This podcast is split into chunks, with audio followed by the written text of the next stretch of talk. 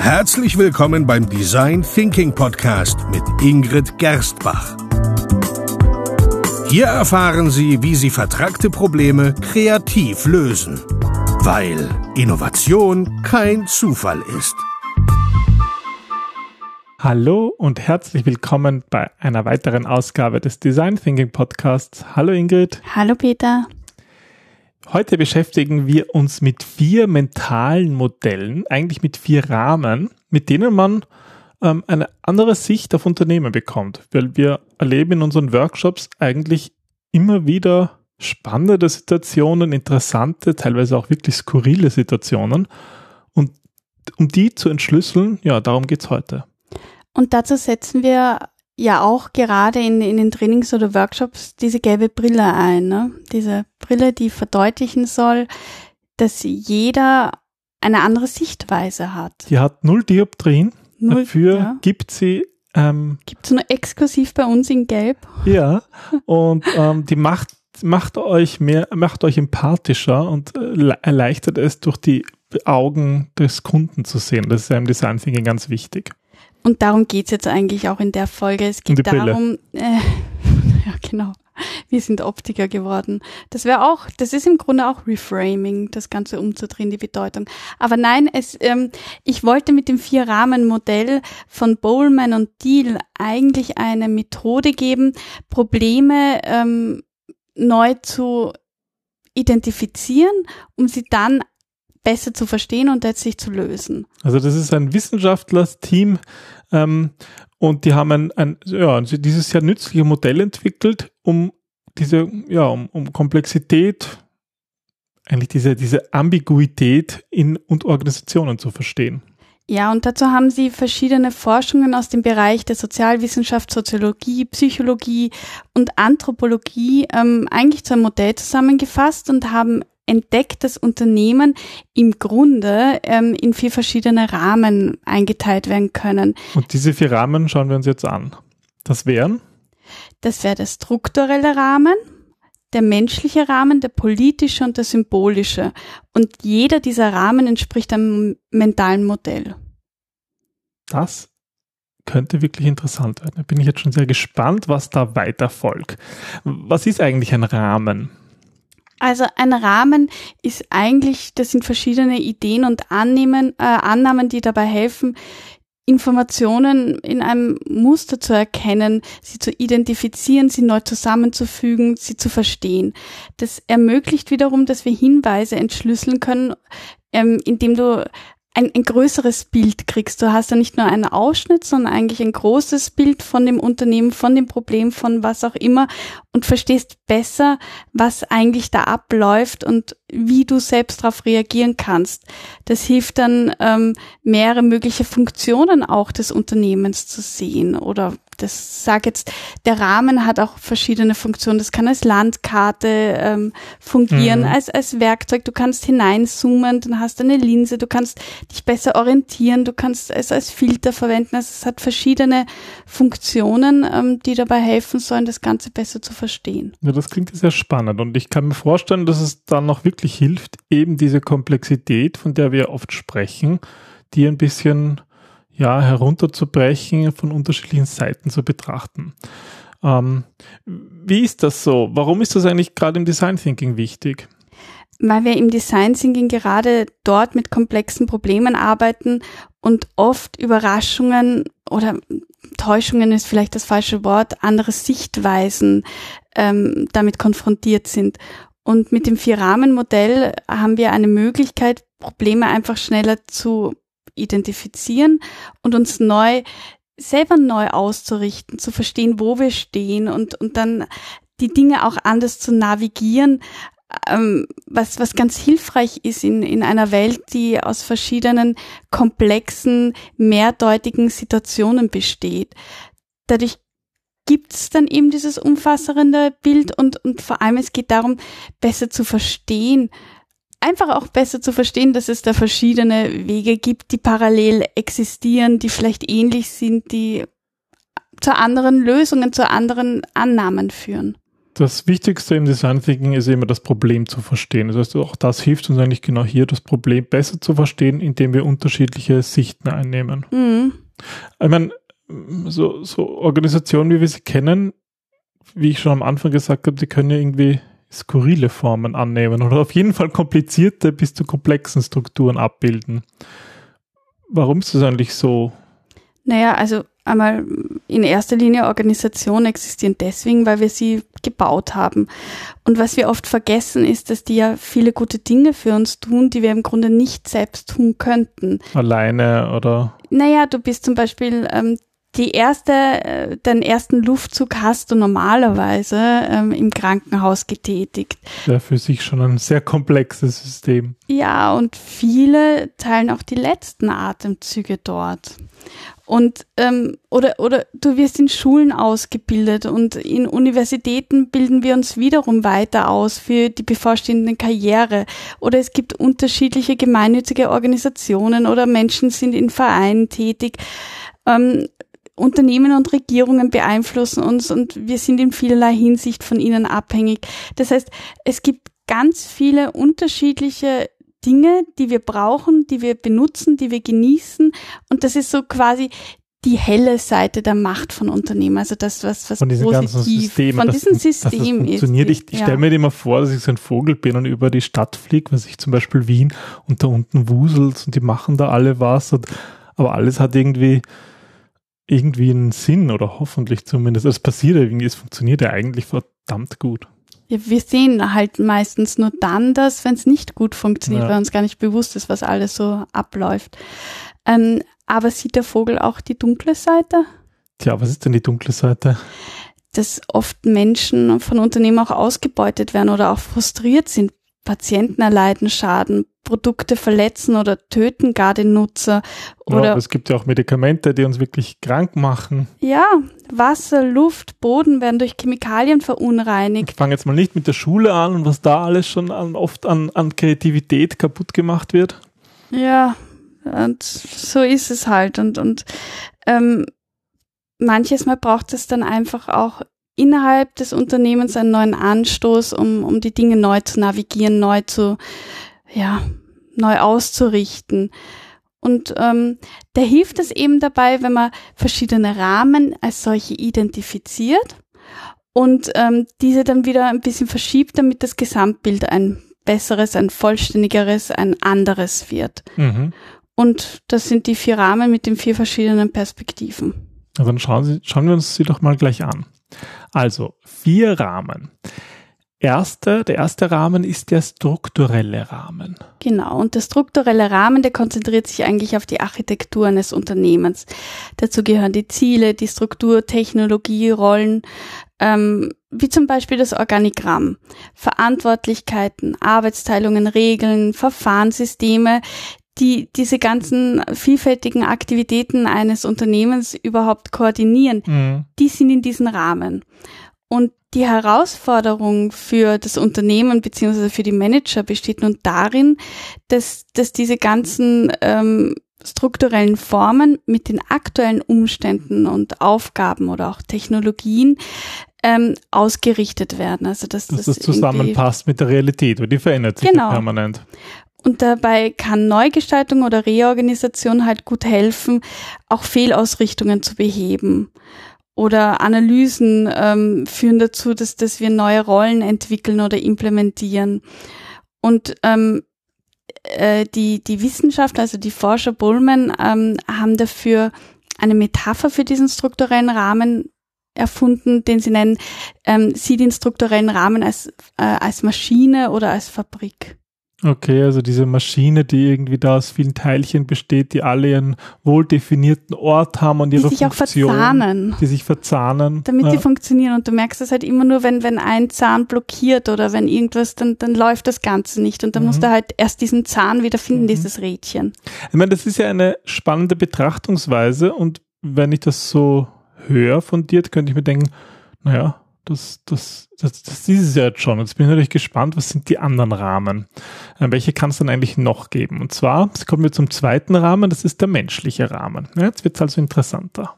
der menschliche Rahmen, der betont eigentlich das Verständnis von Menschen und deren Beziehungen. Das heißt, unterschiedliche Menschen haben unterschiedliche Bedürfnisse, Gefühle, Ängste, Vorteile, aber auch Entwicklungsmöglichkeiten. Und wenn du durch diesen Rahmen, durch diesen menschlichen Rahmen schaust, dann kannst du sehen, dass es auch eine verschiedene Anpassung zwischen dem Individuum und, und dem Unternehmen gibt, auf mhm. das du dich konzentrieren kannst. Das heißt, durch ähm, diese Anteilnahme an den Menschen, die sich in diesen Rahmen befinden, kann das Unternehmen individuelle Bedürfnisse besser erfüllen und so auch den Einzelnen trainieren, dass er die organisatorischen, die unternehmerischen Bedürfnisse mit erfüllt. Das heißt, der Job wird dann von Personen ausgeführt, die sich selbst und die auch ihre Arbeit gut finden, die darin aufgehen. Und deswegen haben sie ähm, wieder, ähm, hat Bowman als Metapher für diesen menschlichen Rahmen das Wort Familie ausgesucht. Mhm, weil in einer Familie eigentlich auch so das Jeder so hat seine Rolle und, steht. Aber diese menschliche, diese Beziehungssache ja, genau. wichtiger Der Vater zum Sohn oder die Mutter zum ja, Vater. Ja. Und also ich glaube, durch diesen zweiten, durch diesen menschlichen Rahmen wird es schon ein bisschen klarer, was eigentlich mit diesen vier Rahmen überhaupt gemeint ist. Ähm, das erinnert mich an einen Arbeitspsychologen, der mal, da war ich mal bei einer Diskussion rund um das Thema so Eigenschaften, eigentlich so basierend auf dem Big Five Modell, mhm. Eigenschaften von Menschen, welche persönlichen für Eigenschaften sind wichtig in Jobs. Und der hat eigentlich gemeint, naja, man kann jetzt beim Menschen ansetzen, das wäre sozusagen dieser menschliche Rahmen, oder halt bei der Organisation, indem man definiert die Rollen, dass sie zu den Menschen passen und nicht mhm. umgekehrt. Das sind eigentlich so Sichtweisen auf diesen strukturellen Rahmen, wie schaut zum Beispiel ein Job aus und auf den menschlichen Rahmen, was ist jetzt die Stärke zum Beispiel von einem Menschen. Und ich finde es halt wesentlich zu sagen, dass das ähm, beides sind richtig, ja, da ist kein Ansatz der falsche zu schauen, ob, ob der organisatorische organisatorische oder der menschliche Rahmen der wesentliche ist, sondern es ist immer die Frage, welcher passt gerade, welcher passt für das Unternehmen, für die Situation. Mhm. Gut, also wir haben den strukturellen Rahmen, wir haben den menschlichen Rahmen. Kommen wir also zum dritten Rahmen, den politischen Rahmen. Genau, und der politische Rahmen, der sieht, ähm, da ist die Metapher der Dschungel und da geht's oh, das passt gut. Um, um Machtwettbewerb, aber auch um knappe Ressourcen. Ja. Weil unterschiedliche Werte, Überzeugungen, Interessen, aber auch Verhaltensweisen ähm, zeigen eigentlich, wie, wie reich wir an, an verschiedene Macht und Ressourcen sind. Weil Menschen haben Agenten, die sie setzen, nach denen sie handeln, die sie verhandeln. Sie bauen Koalitionen auf, das führt wiederum zu Konflikten, zu internen, zu externen. Wo die Machtkämpfe, gerade in ja. größeren Unternehmen, wobei die gibt es in kleineren genauso. Konkurrierende Interessen, wer bekommt was und so weiter und so fort. Und ähm, da geht's halt auch um, um kreative Lösungen. Und da geht's um Realisieren von diesen ganzen wichtigen Dingen. Da geht's um Kreativität, da geht's um Innovation. Und ähm, durch diesen Dschungel muss man sich halt mal zurechtfinden. Und da ist die Frage, ob du da die, die äh, Makete benutzt oder nicht. Ja, und das ist sozusagen auch, es wird ja oft so Unternehmenspolitik als etwas Lästiges empfunden, aber es ist halt etwas, was einfach da ist, oder? Das sagt eigentlich dann auch dieses Modell mit den vier Rahmen. Genauso ja. wie man diesen strukturellen Rahmen sich nicht ähm, wegdenken kann und sagen kann, interessiert mich nicht, kann man den menschlichen oder sollte man den menschlichen Rahmen nicht vergessen, aber genauso auch den politischen. Genau. Jeder existiert, also zumindest nach diesem Modell existieren alle vier Rahmen gleichzeitig und das ist halt immer die Frage, von aus welcher, durch welchen schaut man gerade. Genau. Ja. Gut, das heißt der politische Rahmen der Dschungel. Ja, da sind wir fast Fertig. Einer fehlt noch, und zwar der vierte Rahmen, der symbolische Rahmen. Und der symbolische Rahmen erfasst das, das unternehmerische Leben als Drama, beziehungsweise behandelt oder sieht das Unternehmen als Theater, Tempel oder Karneval. Das sind auch da die Metaphern dafür. Und dieser Rahmen konzentriert sich eigentlich auf die Bedeutung oder auch die Werte von dem Unternehmen.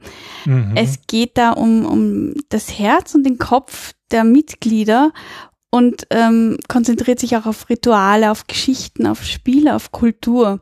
Wie, kann man das jetzt sehen in, in, der täglichen Praxis des Unternehmens? Naja, dass, dass jeder, ähm, jeder im Unternehmen eine gewisse Rolle einnimmt. Ähm, eine Rolle in einem Theaterstück. Genau. Es geht darum, die, Rolle einzunehmen und, und wichtig ist da die Annahme, dass die Bedeutung mehr zählt als das Ergebnis, was durch diese Rolle entsteht. Im Theaters, in den Dramen sind am Ende alle tot.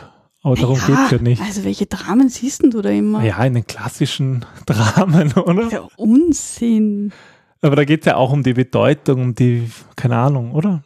Ja, jetzt möchte ich wissen, wie du wieder rauskommst. Na, ist ja so. Wie? Der, in, in jedem Drama sind alle Na, tot. in so einem griechischen Drama, Verwechselst du Drama gerade mit Meucheln, also mit Na, Krimi so. oder? Na gut. Ähm, auf jeden Fall, um wieder zu dem symbolischen Rahmen zurückzukommen, dann geht es darum, dass ähm, zu wissen, welche Bedeutung, welche Leidenschaften, welche, welche, wie, wie die Mitglieder, die einzelnen Mitglieder dem ganzen Leben einhauchen, wie die das Unternehmen geht wahrnehmen. es eigentlich auch um Werte. Genau, es geht Und- um Werte und es geht nicht um, um Regeln, Richtlinien und, und ähm, diese ganzen Autoritäten, sondern es geht um Kultur, es geht um Symbole, es geht um, ja, welche, welcher Geist beherrscht dieses ganze unternehmerische Werk. Mhm. Und ähm, der Fokus fordert die Führungskräfte heraus, den Glauben und, und, und Sinn zu schaffen und den auch zu bewahren. Ich meine, das ist ja spannend, weil wenn man die Leute fragt, warum sie in einem Unternehmen arbeiten, dann ist es ja selten, dass sie sagen, ach, mir taugen diese politischen Querelen so. Gut, manche sagen schon, es geht um Macht, wobei das würden sie nie sagen. Wir müssen mal reden, mit wem du immer redest. Ist das nicht so? Aber die Leute sagen ja nicht, äh, ich, ich arbeite gerne im Unternehmen, weil das, da habe ich 20.000 Mitarbeiter und so komplizierte Strukturen, so ein riesiges Organigramm. Die Leute arbeiten auch im Unternehmen wegen, wegen diesem symbolischen Rahmen. Ne, äh, da würde ich aufpassen. Ich glaube, es kommt immer darauf an, wann du jemanden fragst. Jemand, der länger in einem Unternehmen ähm, arbeitet oder für ein Unternehmen arbeitet, der ist ja anders gebunden als jemand, der gerade einsteigt. Der sieht das wiederum aus einer anderen Rolle. Ja, ich wollte nur sagen, dass dieser Sinn irgendwie wichtig Sinn ist. ist immer wichtig. warum jemand definitiv. möglicherweise in einem Unternehmen arbeitet und was da interessant daran ist. Ich glaube auch, dass, dass die Bedeutung des Sinns ähm, für, für die Generation immer wichtiger wird. Gut, das heißt, ähm, in diesem symbolischen Rahmen ähm, ja, sehen wir das Unternehmen oder die Organisation als, ja, als ein, Theater, als den Tempel oder als ein Karneval. Genau. Was ja wieder zum Dschungel passt, ja. Was, was können wir jetzt machen mit diesen vier Rahmen? wenn du diese, diese wirklich kurz angesprochenen Rahmen, die genauer ansiehst für dein Unternehmen, dann kannst du auch neue Wege entdecken, wie du das ganze Unternehmen anders ausrichten kannst. Weil mit jedem, mit wirklich jedem dieser vier Rahmen ähm, kann, kannst du dieselbe Situation aus vier verschiedenen ähm, oder auf vier verschiedene Arten sehen, mindestens. Und da sind wir halt wieder beim Reframing als, als Grundkonzept eigentlich von dieser Idee. Okay, was ist Reframing?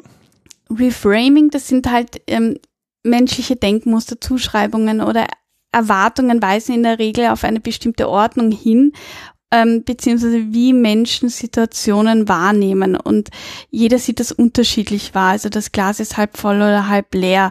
Auch wenn es scheinbar das Gleiche ist, ist die Bedeutung, die ein Mensch hat, immer eine andere. Mhm. Ähm, da fällt mir zum Beispiel ein, ein Witz dazu ein, zum Reframing. Ähm, ein hungriger Bettler klingelt an einem Haus und da schaut eine alte Frau heraus. Und der, der hungrige Mann sagt, gute Frau, ich habe schon seit drei Tagen, gut drei Tage habe ich nichts mehr gegessen. Und da, da schaut die, die alte Frau raus und sagt, oh je, das tut mir leid, aber da musst du dich halt zwingen, weil bei meiner letzten Diät war das am Anfang auch schwierig, da musst du durch. Also das ist so quasi, es kommt immer darauf an, wie ein Mensch oder aus, aus welcher Erfahrung heraus ein Mensch auf eine Situation achtet oder Das ist ja das Spannende beim Design Thinking, dass wir da eigentlich genau auf diese Dinge ganz bewusst ähm, ja achten, achten sollten, um ja, weil einfach alle Menschen unterschiedlich sind. Deswegen spielen wir da ja auch so mit den Erfahrungen. Und sozusagen dein, dein Ansatz ist, basierend auf dieser Geschichte ähm, im Design Thinking diese vier unterschiedlichen Rahmen zu nutzen, um ja vielleicht auf Dinge draufzukommen, die vielleicht für einen anderen gar nicht so bekannt sind, oder? und, und sie vor allem bewusst zu nutzen, weil ich habe das Gefühl oder ich erlebe das ganz, ganz oft in Unternehmen, dass, dass die Menschen tolle Ideen haben und dann sie gegenseitig ablehnen, nicht weil die Idee nicht gut ist, sondern weil sie nicht verstehen, aus welcher Perspektive auf eine Mhm. Idee auf das Unternehmen geachtet wird. Und diese vier Modelle bieten halt vier verschiedene Brillen an, durch die ich bewusst hindurchsehen kann, gemeinsam nämlich. Ja. Indem man gemeinsam sagt, okay, wir schauen jetzt durch ähm, die Brille das Unternehmen als Karneval, was sehen wir da? Mhm. Und dann hast du eine gemeinsame Basis und, und da bist du einfach viel schneller und, und kommst viel tiefer zum wirklichen Problem und kannst es neu ausrichten. Und darum geht's. Es geht darum, dass, ähm, dass wir alle tolle Ideen haben, dass, dass die Menschen großartige, kreative Individuen sind, aber dass das oft nicht erkannt wird, weil oft nicht bewusst ist, durch welche Brille die Leute auf, auf die Dinge schauen. Finde find ich spannend, sich mal vielleicht einfach in Zukunft zu überlegen, liebe Hörer, äh, durch einen dieser vier Rahmen bewusst zu schauen. Und ich glaube, dass jeder von uns einen anderen Rahmen hat, der für ihn wichtiger ist, der sozusagen eine Brille, durch die man normalerweise schaut und vielleicht die anderen drei weniger oft benutzt. Mhm. Also es kann vielleicht eine nette Übung sein, mal Das bewusst stimmt, zu schauen, was erinnert mich oder was ist in meinem Unternehmen sozusagen der Karneval oder was ist der politische Rahmen, dieser Dschungel. Was, was ist in unserem Unternehmen der Karneval? Wer ist der Clown? Also in unserem Podcast bist du der Clown und ich pariere. Warum bin ich der Clown? Na schon. Hallo? Und ich pariere. Du wirfst mir die Bälle zu und ich muss sie fangen. Ich werf dir gleich eine Tomate zu. Na schau, da bist der Clown. Das ist vollkommen ernst gemeint. Oder du bist der Besucher. Ihr wirft mir im Zirkus mit Tomaten? Ja, wenn, wenn man irgendwas doof findet, schon. Na, ich, War schon lange nicht mehr im Zirkus. die Familie, das ist einfach. Gut, Der das jetzt. Fabrik, die Ähm, Maschine. du bist die Buchhaltung. Das finde ich Und das gut. ist auch gut so, ja. Ja, definitiv. Also das kann durchaus interessant sein. Aber jetzt, eins möchte ich noch wissen. Ähm, wie ist das im Design Thinking? Ähm, sind da auch alle vier Rahmen gleich wichtig oder siehst du da gewisse Rahmen, versuchst du da mehr den Fokus drauf zu richten? Also was, was, was brauchen Unternehmen von heute, damit sie sich nicht verstricken in ihrer Komplexität? Also ich glaube, dass im Design Thinking eher der symbolische und der menschliche Rahmen wichtiger ist, ähm, als jetzt der, ähm, Wir haben ja genug Maschinen und Fabriken und ja, genug Dschungel. es fehlt an, an Empathie, es fehlt an Verständnis für den anderen. Und also ich persönlich arbeite eher mit diesen zwei Rahmen ganz bewusst, weil ich glaube, auf die anderen Rahmen, das, das sind die Führungskräfte, haben da eh den Fokus Die drauf. brauchen niemanden, der das Organigramm nein. erklärt. Ja. Also, und Die da wäre ich auch um Gottes Willen die schlechteste aus. Person. Ja. Ja, Aber was halt doch fehlt, sind so, ist dieser Familienfokus, also der menschliche Rahmen, der Fokus auf Beziehungen. weil der, glaube ich, auch maßgeblich der wichtigere ist, weil Ja. der auch, auch diffiziler und, und wenn man selber drin steckt, auch viel schwerer zu Identifizieren ist, ja. Deswegen finde ich das, ich finde das Vier-Rahmen-Modell einfach einen guten neuen Weg zum Denken und zum Entschlüsseln von diesem ganzen chaotischen, komplizierten und komplexen, was einfach in, in der Welt herrscht. Und damit kann man neue Möglichkeiten entdecken, äh, Dinge zu verbessern, Dinge zu ändern und ähm, Klarheit gewinnen. Und das finde ich einfach eine gute Sache. Und so wie du gesagt hast, man kann sie einfach als Übung mal nutzen. Mal bewusst darauf zu achten, wo gibt's den Karneval, wo gibt's den Dschungel im eigenen Unternehmen. Wo das Drama, wo die Leute niedergemetzelt werden. Das ist jetzt kein guter Abschluss. Ich bin den Karneval. Ja, Die Vorstellung des Karnevals ist auch irgendwie lustig. Im Unternehmen. Naja, schon, oder? Ja. So ein bisschen nicht alles immer so ernst nehmen. Gut. Gut, also viel Spaß mit den vier Rahmen und mit dem Karneval. genau, mit genau. Karneval im Unternehmen. Dann bis zum nächsten bis Mal. Bis dann. Tschüss. Tschüss.